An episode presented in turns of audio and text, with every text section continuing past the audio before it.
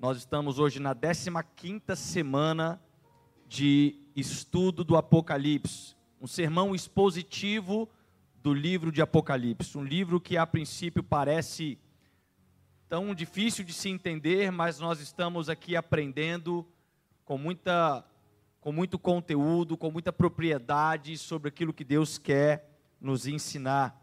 E hoje nós vamos falar de Apocalipse capítulo 5, e eu quero convidar você a já deixar a sua Bíblia ou o seu celular aí com a Bíblia ligada. Eu vou fazer a leitura destes 14 versículos que possuem Apocalipse capítulo 5, do versículo 1 ao verso 14, vai dizer: Então vi na mão direita daquele que está sentado no trono um livro em forma de rolo escrito de ambos os lados e selado com sete selos. Vi um anjo poderoso clamando em alta voz: Quem é digno de romper os selos e de abrir o livro? Mas não havia ninguém, nem no céu, nem na terra, nem debaixo da terra, que podia abrir o livro ou sequer olhar para ele. Eu chorava muito porque não se encontrou ninguém que fosse digno de abrir o livro e de olhar para ele. Então um dos anciãos me disse: Não chore, eis que o leão da tribo de Judá, a raiz de Davi, venceu para abrir o livro e os seus sete selos. Então vi um cordeiro que parecia ter estado morto, de pé no centro do trono, cercado pelos quatro seres viventes e pelos anciãos. Ele tinha sete chifres e sete olhos, que são sete espíritos de Deus enviados a toda a terra. Ele se aproximou e recebeu o livro da mão direita daquele que estava sentado no trono. Ao recebê-lo, os quatro seres viventes e os vinte e quatro anciãos prostraram-se diante do cordeiro. Cada um deles tinha uma harpa e taças de ouro cheia de incenso, que são as orações dos santos. E eles cantavam um novo cântico: Tu és digno de receber o livro e de abrir os seus selos, pois foste morto e com teu sangue compraste para Deus homens de toda tribo, língua, povo e nação Tu os constituíste reino e sacerdotes para o nosso Deus, e eles reinarão sobre a terra. Então olhei e ouvi a voz de muitos anjos, milhares de milhares e milhões de milhões. Eles rodeavam o trono, bem como os seres viventes e os anciãos, e cantavam em alta voz: Digno é o cordeiro que foi morto de receber poder, riqueza, sabedoria, força honra, glória e louvor. Depois ouvi todas as criaturas existentes no céu, na terra, debaixo da terra e no mar, e tudo que neles há, que diziam: Aquele que está sentado no trono e ao Cordeiro sejam o louvor, a honra, a glória e o poder para todos sempre. Os quatro seres viventes disseram: Amém. E os anciãos prostraram-se e o adoraram. O capítulo 5 de Apocalipse, ele é uma experiência daquilo que João estava iniciando no capítulo 4, qual nós vimos na semana passada. João está tendo uma experiência onde ele foi arrebatado em espírito até o trono de Deus. Uma porta se abriu e ele foi arrebatado em espírito. A diferença é que se no capítulo 4 João ele tem uma, uma referência naquilo que traz ao trono de Deus, como nós vimos, ao redor do trono, no centro do trono, sobre o trono. Ele começa a ver agora outros detalhes que são compreendidos neste capítulo 5. E dentro desses detalhes, ele inicia com a percepção de um livro que estava sendo segurado por aquele que estava sobre o trono. No verso 1, ele já inicia dizendo: Na mão direita daquele que está sentado no trono, eu vi um livro escrito por dentro e por fora, bem selado com sete selos. Este não é um livro qualquer. Este é um livro que está selado e ele está sendo segurado pela destra do Criador.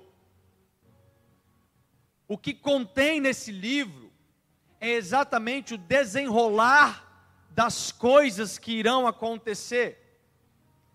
Esse livro é o testamento de Deus e do Cordeiro. E ele começa dizendo que o livro estava selado, mas havia coisas escritas por dentro e por fora. Não era um livro como nós temos hoje em dia, mas era um rolo, que naquela época era um rolo, era um pergaminho. E isso demonstra que parte do conteúdo era visível, pois estava do lado de fora. E outra parte do conteúdo era interna e ninguém tinha acesso àquilo. Algo já havia sido conhecido, porém outras coisas estavam seladas na parte de dentro. Sete selos protegiam e validavam este rolo. A história da humanidade, ela está escrita por Deus. E Deus, ele está sentado no trono. Nós não temos acesso ao conteúdo deste livro, mas o Cordeiro teve acesso ao conteúdo deste livro, Jesus. O homem sem Deus, ele sempre será como um livro lacrado. Mas o homem com Jesus, ele tem acesso a uma informação de eternidade que nos posiciona, que nos direciona para aquilo que nós vamos viver em eternidade. E este livro, ele possuía, ele possui sete selos. No tempo romano, qualquer documento para se obter uma legitimidade era necessário possuir sete selos, que eram selados diante de sete testemunhas. É claro que, diante do conteúdo de João, que era judeu e vivia dentro de um império romano daquela época, ele estava colocando exatamente como Jesus fez nas sete cartas já enviadas, situações que ele pudesse compreender a validade, a autenticidade, a seriedade daquele conteúdo.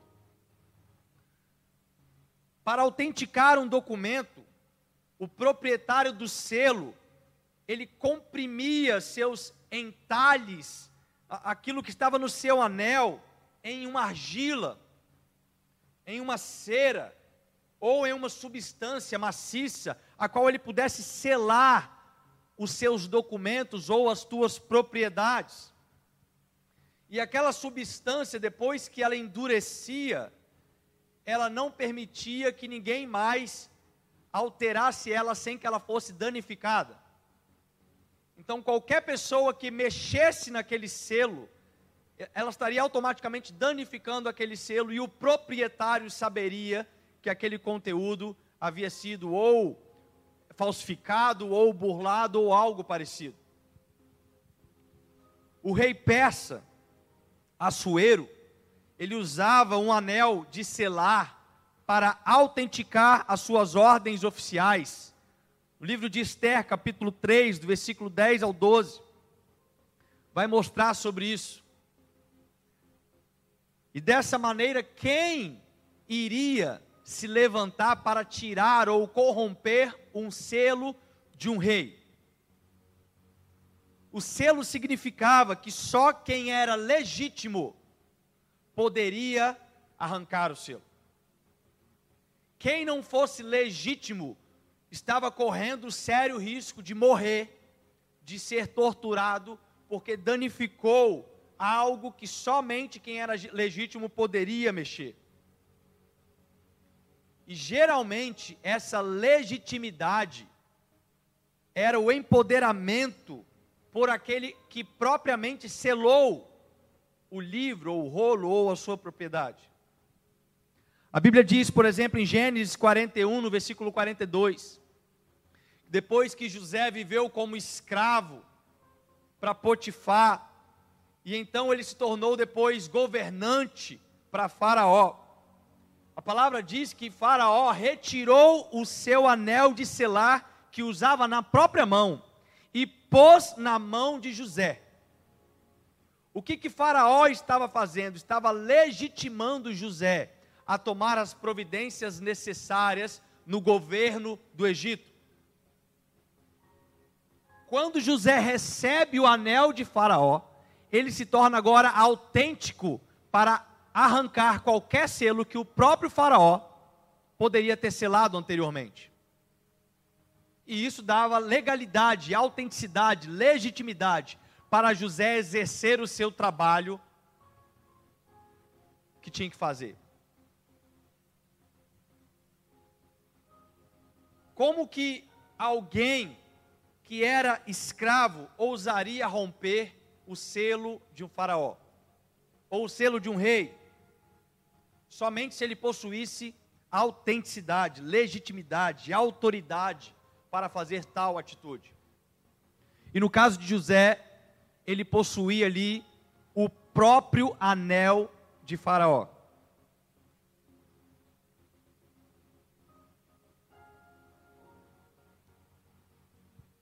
De igual modo, em Mateus, no capítulo 27, no versículo 66, Pilatos mandou que selasse o túmulo de Jesus, quando ele foi colocado no túmulo, porque havia uma profecia em que aquele que se dizia o Cristo ressuscitaria no terceiro dia.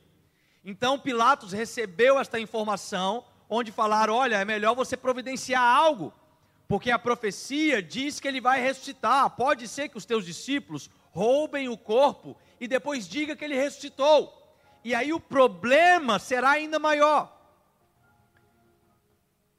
E então Pilatos ordena que soldados fiquem em frente ao túmulo por três dias e ele cela o túmulo de Jesus. Isso mostrava que ninguém poderia abrir aquele túmulo, porque estaria encrencado com Pilatos.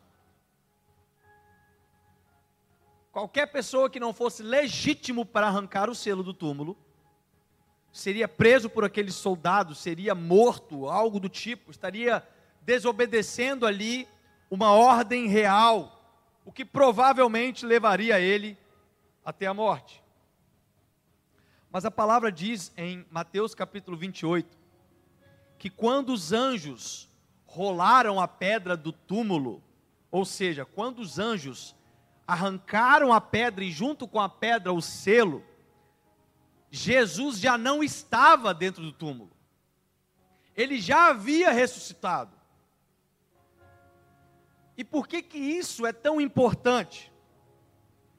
Porque falar sobre isso demonstra a necessidade de legitimidade.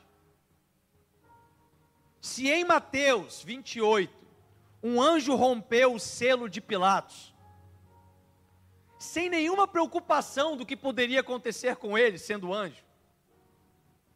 Já em Apocalipse 5, no verso 2, um anjo que é especificado como um anjo que é forte. Veja o que, que fala no versículo 2: Vi também um anjo forte, João dizendo. E este anjo forte, que clamava em alta voz, ele estava gritando, ele estava clamando, dizendo: Quem será digno de abrir os sete selos? Veja que se em um determinado momento aquilo que era selo do homem, de Pilatos, de Faraó, podia ser selo de qualquer pessoa, qualquer anjo do céu que descesse, arrancaria aquele selo sem nenhum tipo de preocupação. Mas já agora, quando João recebe a visão do rolo que está no trono, na mão direita de Deus que está no trono, ele vê agora um anjo forte. E quando ele fala um anjo forte, nós devemos classificar este anjo exatamente como forte, um anjo extremamente forte. Forte ao ponto que ele clama em alta voz, dizendo: quem será digno de abrir os selos? Quem será digno de pegar o livro, de abrir o livro, de romper os teus selos? O anjo está falando o seguinte: quem é que vai ter coragem de tomar o livro da mão direita de Deus? Não é um selo de Pilatos. Não é um livro dentro de um cartório. É um livro com o desenrolar da história, o testamento do próprio Cordeiro, que está guardado na destra do Pai. E o anjo faz essa pergunta: quem é legítimo para isso? Quem seria autêntico para tal atitude? E esse anjo forte, ele deve ter gritado tão alto que no verso 3, João começa a relatar que houve um silêncio, que foi a ausência de resposta que ele diz que nem no céu, que nem na terra e nem debaixo da terra ninguém respondeu. Isso mostra, irmãos, que nenhum anjo que estava no céu, nem os 24 anciãos, nem os quatro seres viventes, nem querubins, nem serafins, nem qualquer outra criatura celeste se sentiu autêntico para tal atitude. A palavra diz que nenhum homem na terra, nenhum governante, nenhum homem que pode ter criado um grande império, nem mesmo Césares, nem mesmo os Pilatos, nada, ninguém se prontificou. E além da terra, o anjo diz que nem mesmo embaixo da terra, nenhuma hoste maligna nem, nem Satanás, nem Lúcifer, nem Beuzebu, nenhuma potestade, nenhum tipo de demônio, que foi um terço dos anjos caídos do céu, ninguém, nem no céu, nem na terra, nem embaixo da terra, se prontificou para tomar o livro da destra de Deus e abrir o seu conteúdo.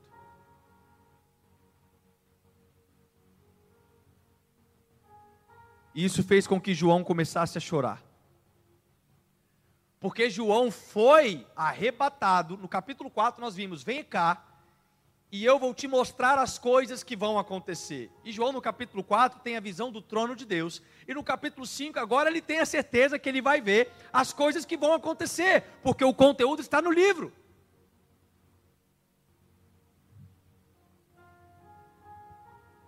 João começa a chorar. João sentiu total impotência. João pensou talvez que a história continuaria sem rumo, porque não tinha ninguém que pudesse tomar o livro da destra daquele que está sentado sobre o trono. João achou que aquele momento frustraria a promessa que o próprio Deus faz em Apocalipse 4:1. Vem cá, João. Vem e eu vou te mostrar as coisas que vão acontecer depois destas.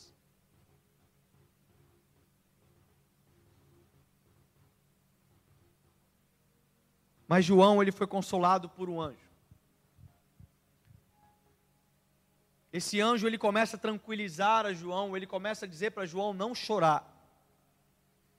E esse anjo, que também não havia se prontificado, mas esse anjo começa a dizer o seguinte: que aquele que está sendo procurado no céu, na terra ou embaixo da terra, foi encontrado. Aquele que é digno foi encontrado. Aquele que é o autêntico foi encontrado. Aquele que, que é legítimo foi achado. Aquele que é capaz de dirigir o rumo da história conforme o, o propósito de Deus. O anjo diz no verso 5 que o leão da tribo de Judá, a raiz de Davi, ele venceu para abrir o livro ele venceu para cumprir o propósito que Deus colocou naquele livro. Ele venceu para abrir o livro e para romper os sete selos. Mas muitas vezes nós nos sentimos impotentes como João. João ele olhou as circunstâncias e ele começou a chorar. Ele achou que não tinha mais solução. Mas o que o anjo fez e aquilo que ele nos faz hoje é que podemos cessar o nosso choro quando nós olhamos para o Cordeiro de Deus. João Batista, quando Jesus chega para ser batizado, ele podia estar vendo muitos problemas na geração, mas quando Jesus se aproxima, ele anuncia uma coisa: Eis o Cordeiro de Deus, aquele que tira o pecado do mundo. João estava batizando as pessoas com o batismo de arrependimento, com o batismo nas águas, mas ele, quando enxerga Jesus, ele rapidamente ele percebe: ali está o Cordeiro de Deus, que pode para sempre solucionar os problemas de pecado. E da mesma forma, João, o evangelista agora no trono, diante do trono de Deus, ele tem essa percepção, porque o anjo lembra ele, ele fala: João, o Cordeiro de Deus venceu exatamente para abrir o livro. Quando nós olhamos para o Cordeiro, nós lembramos que nós temos vitória na eternidade. Quando nós olhamos para o Cordeiro, nós lembramos que, mesmo diante dos nossos problemas, mesmo diante de pandemia, mesmo diante de situações que podem ainda piorar no globo terrestre, nós não vamos ficar em choro, porque a história está nas mãos de Deus e o Cordeiro tem poder para tomar o livro e trazer o rumo que nós precisamos. O anjo diz: Ele é o leão de Judá. Isso representa realeza, isso representa o poder. Isso faz cumprir as profecias no Antigo Testamento. Jesus ele é chamado de leão da tribo de Judá, porque ele é o rei da sua família e ele era da tribo de Judá. Deus tinha prometido que o Salvador viria de Judá. E o leão da tribo de Judá representa realeza, representa força, representa poder. Irmãos, eu não sei se vocês já tiveram a oportunidade de ver um leão de frente, a olho nu, seja num zoológico, ou ainda melhor, em um safari como eu, o Enedi, o Davi o Márcio tivemos a grande alegria de vivenciar o ano passado. O leão não é à toa que ele é o rei da floresta. Não é à toa que ele tem esse símbolo de realeza. Quando Jesus ele é comparado na figura de leão, existem características que nos mostram que ele não somente na realeza, mas o rugido do leão, que é algo estrondoso, que é possível se escutar a quilômetros de distância. Em Gênesis capítulo 49, no versículo 9 e 10, Judá ele é representado ali como um leão novo.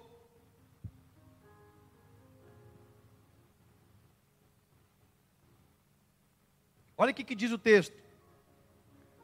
Judá é um leão novo. Você vem subindo, filho meu, depois de matar a presa. Como um leão, ele se assenta e deita-se como uma leoa. Quem tem coragem de acordá-lo. O cetro não se apartará de Judá, nem o bastão de comando de seus descendentes, até que venha aquele a quem ele pertence, e a ele as nações obedecerão. O anjo também chama a atenção para João, dizendo que a raiz de Davi venceu. Isto significa que nele se cumpriria verdadeiramente a promessa do governo dos povos, feito à casa de Davi. Além disso, a expressão raiz de Davi também aponta para a eternidade do Filho de Deus. Tudo aquilo que o primeiro Adão perdeu pela sua desobediência, que foi o que? Foi a vida eterna, foi a comunhão com Deus e o paraíso. Tudo aquilo que o primeiro Adão perdeu por causa da desobediência, o último Adão, que é Jesus, recupera através da sua obediência como homem na terra. Filipenses capítulo 2, do verso 5 ao 11, o texto vai dizer: Seja a atitude de vocês a mesma de Cristo Jesus, que, embora sendo Deus, não considerou que o ser igual a Deus era algo a que devia apegar-se, mas esvaziou-se a si mesmo, vindo a ser servo, tornando-se semelhante aos homens, e sendo encontrado em forma humana, humilhou-se a si mesmo e foi obediente até a morte e morte de cruz. Por isso, Deus o exaltou à mais alta posição e lhe deu o nome que está acima de todo nome, para que ao nome de Jesus se dobre todo joelho no céu, na terra, debaixo da terra, e toda língua confesse que Jesus Cristo é o Senhor, para a glória de Deus Pai. Posso ouvir um amém? Mas também o autor em Hebreus, no capítulo 9, do versículo 15 ao 18, vai dizer: Por essa razão, Cristo é o mediador de uma nova aliança, para que os que são chamados recebam a promessa da herança eterna, visto que ele morreu como resgate pelas transgressões cometidas sob a primeira aliança. No caso de um testamento, é necessário que comprove a morte daquele que o fez, pois um testamento só é validado no caso de morte, uma vez que nunca vigora enquanto está vivo aquele que o fez. Por isso, nem a primeira aliança foi sancionada sem sangue. Um testamento só passa a ter valor quando ocorre a morte daquele que o fez. O Filho de Deus veio ao mundo e tirou o motivo que levou à perda da herança eterna. Através de Jesus, a herança agora está disponível, pois o testador morreu, mas permanece para sempre, porque ele ressuscitou e vive. Irmãos, dessa forma, Jesus é o único herdeiro legal, é o único homem autêntico, validado, Ninguém além dele é digno de abrir o livro e desatar os sete selos. Ninguém. Não existe salvação além de Jesus. Não existe nenhum outro tipo de divindade que se manifestou para tomar o livro da destra de Deus e abrir o livro e desatar os selos. Paulo, quando diz em Romanos 8 e 17, ele vai dizer: se somos filhos, então somos herdeiros herdeiros de Deus e co-herdeiros com Cristo, se de fato participamos dos seus sofrimentos, para que também participemos da sua glória. Jesus, ele tem todo o poder e autoridade. Jesus, ele só é o leão de Judá, porque antes ele foi o cordeiro que morreu. Isso validou a autenticidade em Jesus. É por isso que em Mateus 28, no verso 18, ele mesmo declara, depois que ele ressuscita e fica 40 dias com os seus discípulos, ele mesmo declara: Olha, todo poder me foi dado no céu, na terra e embaixo da terra. Todo poder, toda autoridade foi me dada. Tudo está agora sobre o meu comando, sobre o meu governo, todo poder foi me dado.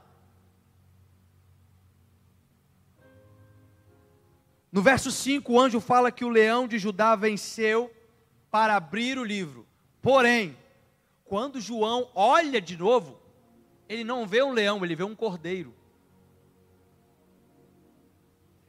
O anjo está falando: olha, o leão venceu. Aí João olha e vê um cordeiro. Porque ele morreu como um cordeiro, mas ele ressuscitou como um leão No verso 6, João começa a dizer: Então vi um cordeiro que parecia ter estado morto. Irmãos, o que, que João está falando? João enxerga marcas de morte no cordeiro. João enxerga marcas de sacrifício. Ele enxerga marcas, ele enxerga marcas, ele enxerga marcas naquele cordeiro que foi crucificado. Só que o cordeiro que parecia ter estado morto, não está numa cruz amarrado, não está mais em uma pedra de sacrifício. Ele fala o seguinte: ó, então vi um cordeiro que parecia ter estado morto, de pé. Ele está de pé. E depois que João vê que ele está de pé, ele vê o cordeiro no centro do trono, cercado pelos seres viventes e pelos anciãos.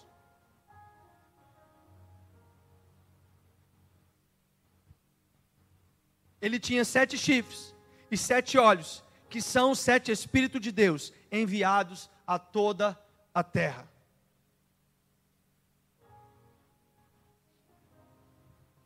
João vê marcas no cordeiro. Eu quero lembrar uma coisa que eu falei no capítulo 1 do sermão expositivo. Jesus, ele ressuscitou e ele está agora em forma de homem. Jesus está como homem no céu. Porque ele ressuscitou, amém? Ele ressuscitou, ele andou com seus discípulos 40 dias e depois ele foi levado aos céus em forma de homem. Por que, que ele foi levado em forma de homem? Porque Jesus também vai descer em forma de homem para governar a terra. Nós não vamos ver uma divindade que vai aparecer de uma forma, ó, oh, que a gente não pode tocar, não, no dia que Jesus estiver na terra, irmãos. Ele estará com os seus cravos na mão marcado, ele estará em carne e osso, porém com um corpo glorificado. O seu corpo ele é real, e é por isso que João enxerga as marcas do cordeiro. O próprio Jesus mostrou as suas marcas para Tomé depois que ele ressuscitou. Está aqui, Tomé. Toca nos cravos, dá para passar o dedo, ó. Sou eu. Eu ressuscitei. E eu já não posso mais morrer, porque agora eu venci a morte. Ele ainda possui a marca que ele foi transpassado pelo soldado romano, como nós também vimos no capítulo 1.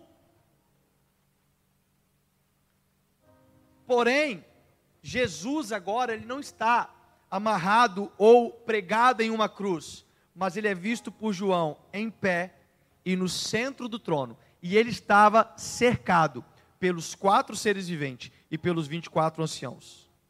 Presta atenção, irmãos. No capítulo 4, Apocalipse capítulo 4, que nós vimos semana passada. Quando João vê os quatro seres viventes, os 24 anciãos, Ralf, ele vê os quatro seres viventes, os 24 anciãos se prostrando diante do trono. Amém? Mas em Apocalipse 5, os quatro seres viventes, os 24 anciãos, agora se prostram diante do cordeiro.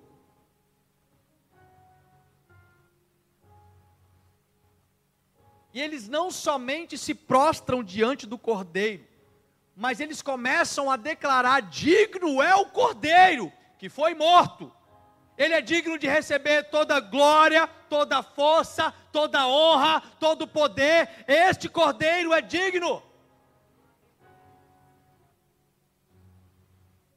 Aí João vê que o cordeiro tinha sete olhos e sete chifres.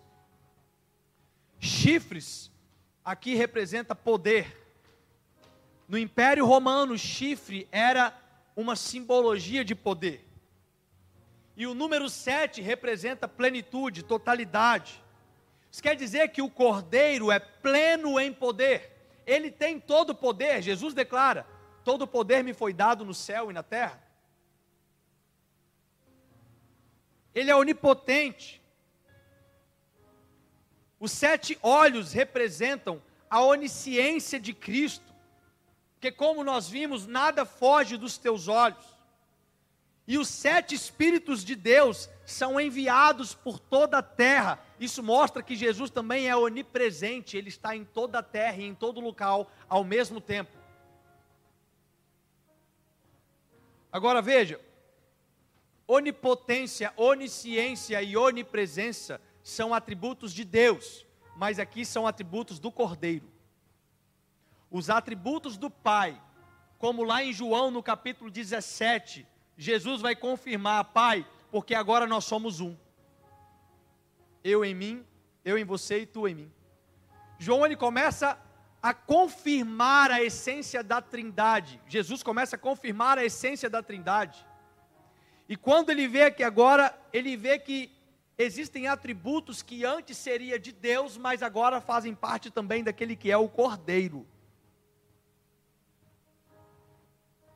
Esse poder, essa legitimidade reconhecida pelos quatro seres viventes, pelos 24 anciãos. E também será reconhecida por toda língua, porque toda língua confessará que Jesus Cristo é o Senhor. E aí no verso 7, João diz que o cordeiro se aproximou e recebeu o livro da mão direita daquele que estava sentado no trono. Mas a palavra original aqui, eu gosto da NVI, mas a palavra original aqui não é recebeu. A palavra no grego é lambanó. Lambanó não significa receber, lambanó significa pegar. Porque a pergunta é: quem é digno? Quem é autêntico? Quem é que pode pegar o livro, o rolo? E Jesus, agora, como cordeiro digno, ele vai na frente daquele que está sentado no trono e ele pega o livro da mão de Deus.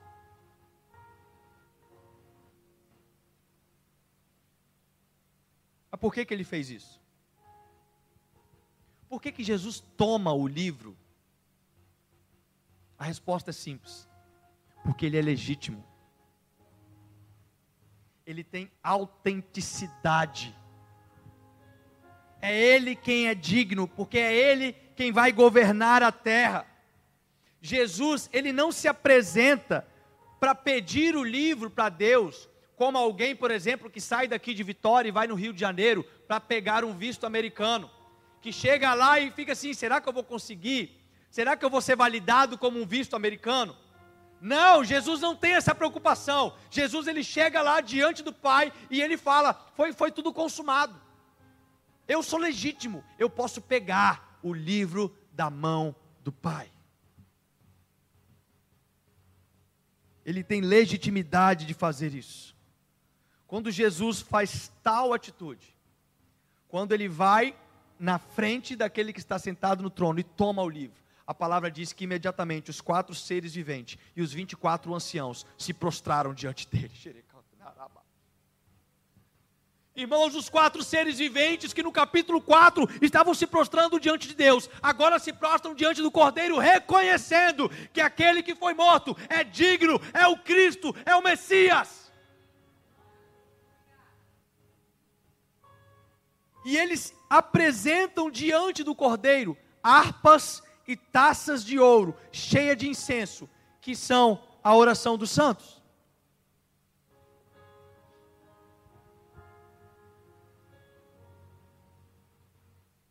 E aqui eu acredito, irmãos, a importância de uma igreja madura em oração. Por que, que nós estamos hoje fazendo o modelo de oração nas quintas-feiras, que é chamado harpa e taça? por causa de Apocalipse 5, versículo 8. Porque as orações dos santos serão levadas em harpas e taças de ouro para o Cordeiro de Deus. Aquele que é digno de abrir o selo.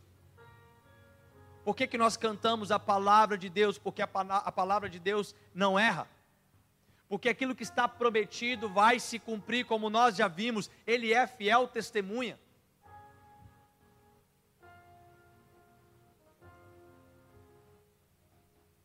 E aí no verso 9,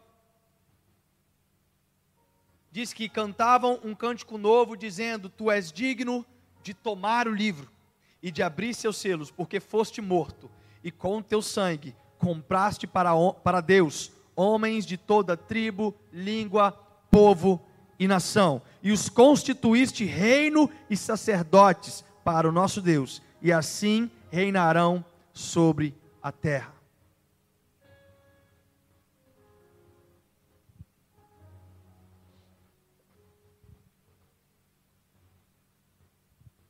1 Pedro, capítulo 2, versículo 9, fala que nós somos geração eleita, sacerdócio santo, povo adquirido por Deus, propriedade exclusiva. Deixa eu te falar uma coisa: você foi comprado por Deus. E você não foi comprado por um preço qualquer. Você foi comprado nada mais, nada menos, pelo valor do preço de sangue daquele que é o único digno de tomar os selos, tomar o livro e desatar os selos da mão de Deus. Isso mostra o quão importante você é para Deus. Isso mostra o porquê que o Espírito Santo um dia te convenceu do pecado, justiça e juízo. Isso mostra o porquê algo testifica no teu espírito que você faz parte da herança com Cristo. Porque você é valioso para Deus. Você é propriedade exclusiva de Deus. Você foi comprado. Ele comprou com o seu sangue homens de toda tribo, língua, povo e nação, e os constituíste reino e sacerdotes. No verso 11: Então olhei e também ouvi a voz de muitos anjos ao redor do trono, e dos seres viventes, e dos anciãos, cujo número era de milhares de milhares e de milhões de milhões. Eles proclamavam em alta voz: o cordeiro que foi morto é digno de receber o poder, a riqueza, a sabedoria, a força, a honra, a glória e o louvor.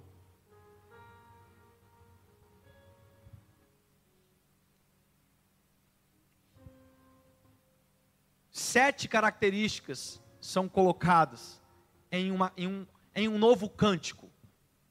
Os 24 anciãos e os quatro seres viventes que no capítulo 4 já apresentavam um cântico a Deus, agora eles apresentam um novo cântico ao Cordeiro. E eles começam dizendo que ele é digno de receber o poder. Isso mostra que Jesus receberá uma liderança governamental sobre todas as nações. O poder ele não está falando de um poder sobrenatural, porque isso Jesus já possui, mas ele está falando de um poder político, de um homem que vai descer dos céus para governar toda a terra. E ele terá poder, autenticidade para tal ato. Fala de riqueza.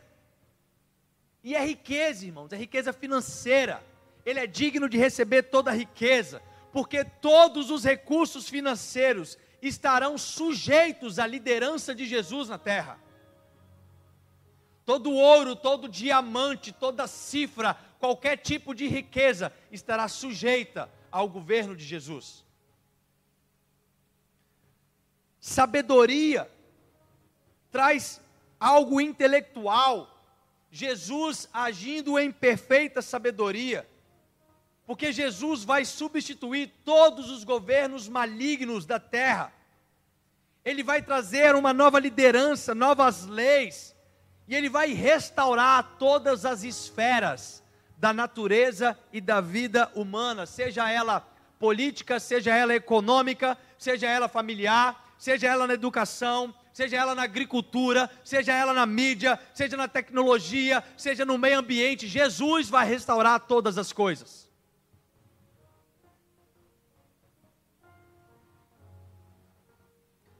Ele é digno de força.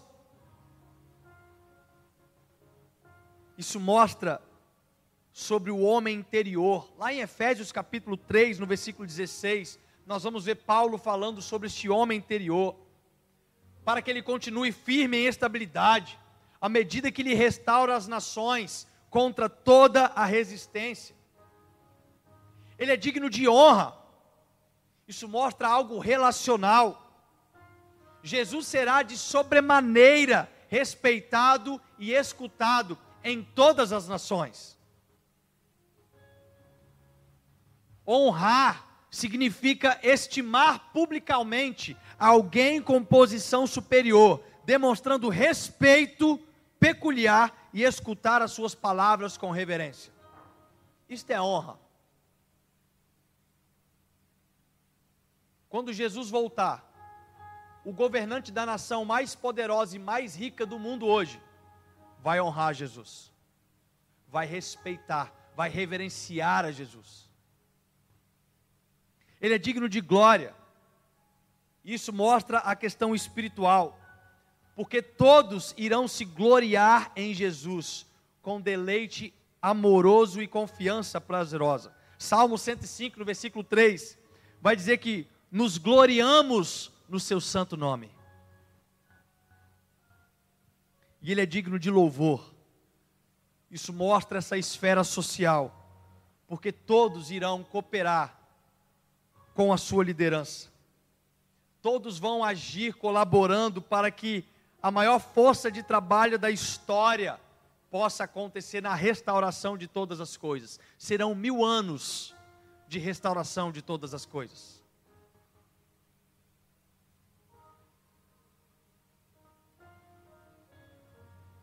Jesus é digno.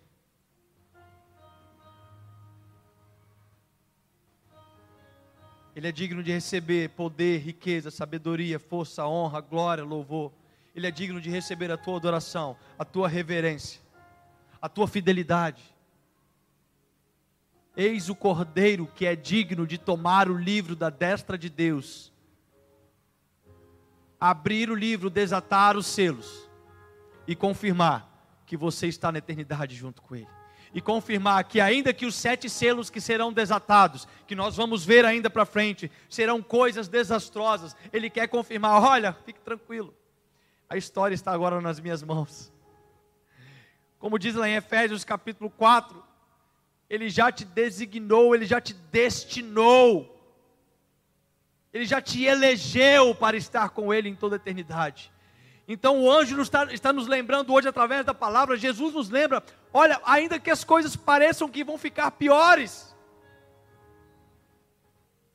pode acabar a Covid-19, pode vir algo pior, pode vir bomba nuclear, pode vir o que for, irmãos. Jesus quer lembrar uma coisa: Ele é digno de abrir o livro e desatar os selos. Todo poder, toda autoridade foi dada a Ele nos céus e na terra.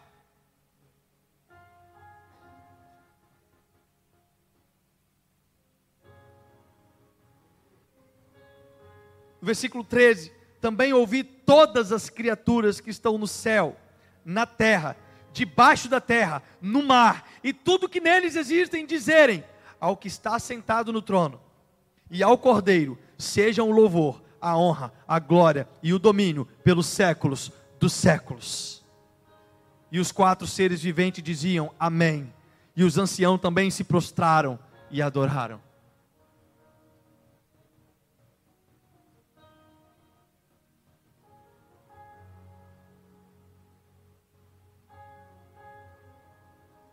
Tu és digno, Jesus.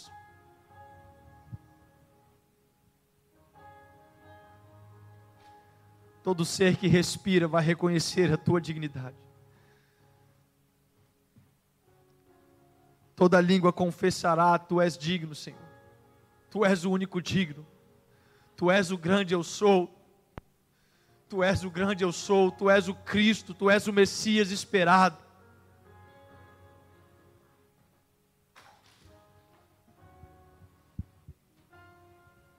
Vamos ficar de pé.